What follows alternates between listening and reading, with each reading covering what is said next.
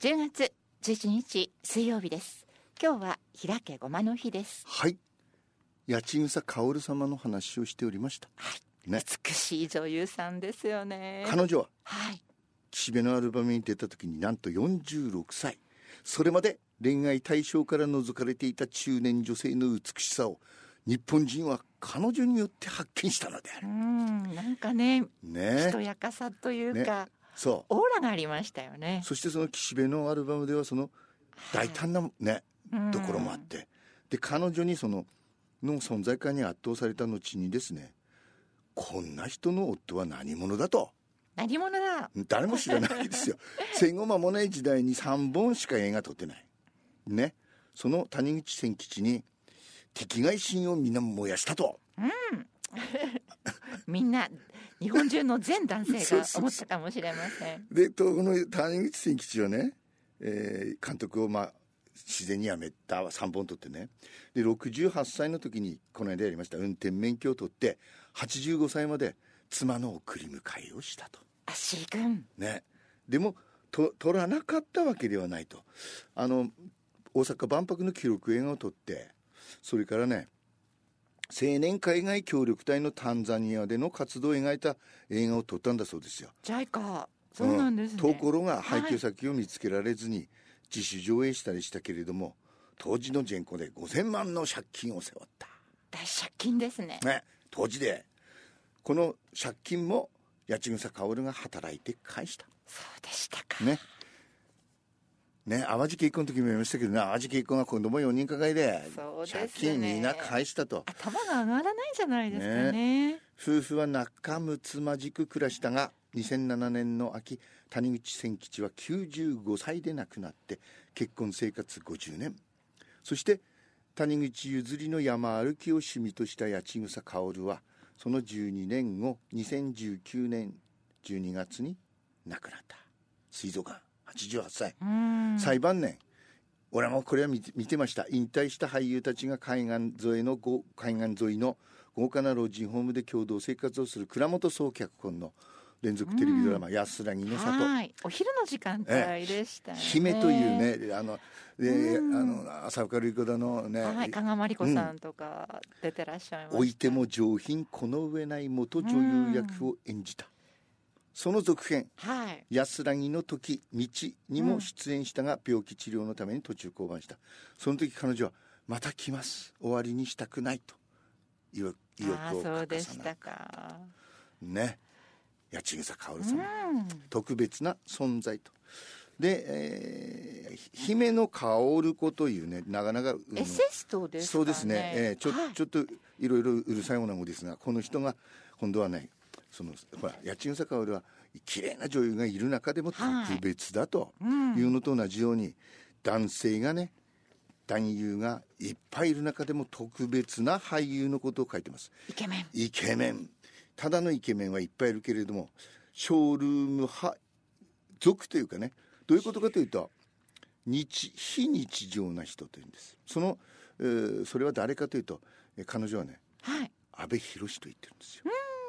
安倍博が坂の上の雲ではいその軍服にき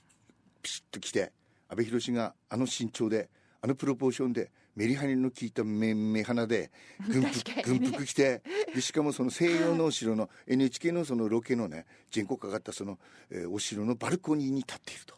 ハマりましたでしょうねそそれを見た時にそういえばね安倍博のデビュー作は俺はすあのあれなんですよ「ハイカラさんが通る」というねあうんもまとも漫画のとそうですね漫画の南野陽子映画化主演で南野陽子を覚えてるんですよく、はい記憶あれ安倍博士は覚えてないんです けどその時も軍服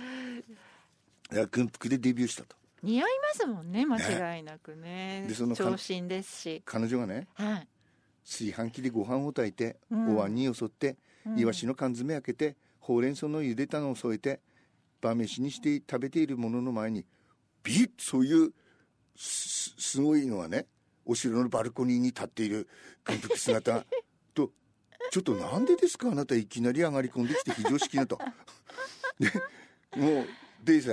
やっぱり非日常なんですね彼がねネットに書いてるそうですよ、うんイケメンすぎて役が限定されたとそうです、うんで彼が言っているとフェラーリで乗りつけてくる男みたいな役しか来なくて悩んだとあそうですかもうち役者としての幅をもっと広げたかったんですね、でも姫野薫君が言ってるんですよ、はいフェラーリで乗りつけてくる男って、うんなぜか小太りで背の低い人が多いけどそそうなそうなんですか、いね、や金持ちで そうなんですよだから阿部寛は、えー俳優を長くやっていくのなら、えー苦労したんじゃないかしらとうんでだいぶ前になるけれど東芝の洗濯機のコマーシャルに阿部寛と天海祐希が夫婦のようなイメージで出ていて、うんあれにも同じような反応が起きたとあー確かにね非日常なあの二人で洗濯機 とショーショールーム的な、えだから内村なんとかとか原田知世だったらしたらまだしも、うん身近な感じが、阿部寛と天海祐希が出てくると一気にその画面はショールームになっておよそ自分が使うかもしれない家電には見えなくなっちゃうショールーム族っていうのはそういうことなそういうんこでとですすねショールームに足をううそう思うのはねはい例えば綺麗な人ねさ吉永小百合様とか春も美しいけれど男もキムタクも岡田准一も松坂桃李も各時代での人気のイケメンだけれどもそんなもんじゃないっつうんですよ。うんええランクが違ええう格が違うつまりこちらに心づもりがなかったのに急にショールームに連れてこられたような気分になる人のことをイケメンかショールーム族と彼を呼んででこのイケメンかショールーム族の、えー初代ははい草刈正雄と確かに彼女が言ってるわけですうんなんかわかるような気がし少ます女漫画から抜け出てきたようなイケメンの定番はい、ねこれねかっこよかったですよね今もね雰囲気のあねる役者さんになりましたけど、今イアンチクねあの、ええあれやっぱりあの2枚目からちょっと外れたのをやったのが良かったんでしそうょですねね、沖田総司もやった時に見たんですけどうんやっぱりさもう似合わねえの最たるもんです よ。で、えーに今のね日本の若者を見るよ見るとね横浜流星とか坂口健太郎とかいい男はねいっぱいいるけれど、いますねねやっぱり阿部寛で阿部寛と草刈正雄は阿部寛よりも苦労しただろうと。ね、今その当時だからねだかそうらですよね、ええまああのうんテルマエロ前でしたっけあのそうだそうそうそうそうそうあれもね漫画のやつねあれもねちょっとあれはほ彫りらの深いそうそうお顔が生あのかされたローマ人が そ来るやつでそういった役でしたよ そうですねショールーム族のその次を継ぐのは誰だろうと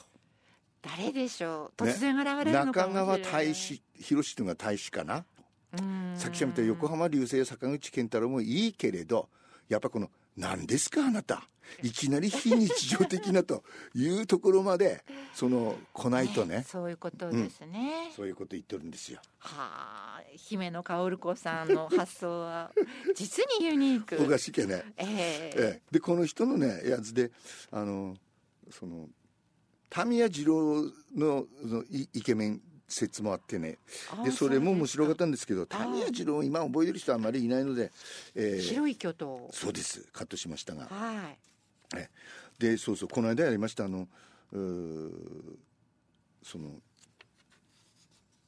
家賃坂あるの夫の旦那ね谷口千吉がね、前にその前に結婚していた水木陽子という人の脚本家、再婚だったんですね、ええそう再再婚ねあ再再婚で再す再婚再再婚、そうモテたんですもんね、そうそうそうそうでこのえっ、とお人の、うん、と脚本で室生再生の兄妹というのがね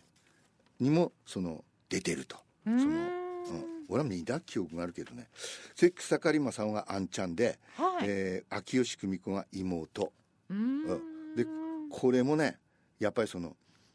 圧倒的な存在感があっていがったとええなので俺は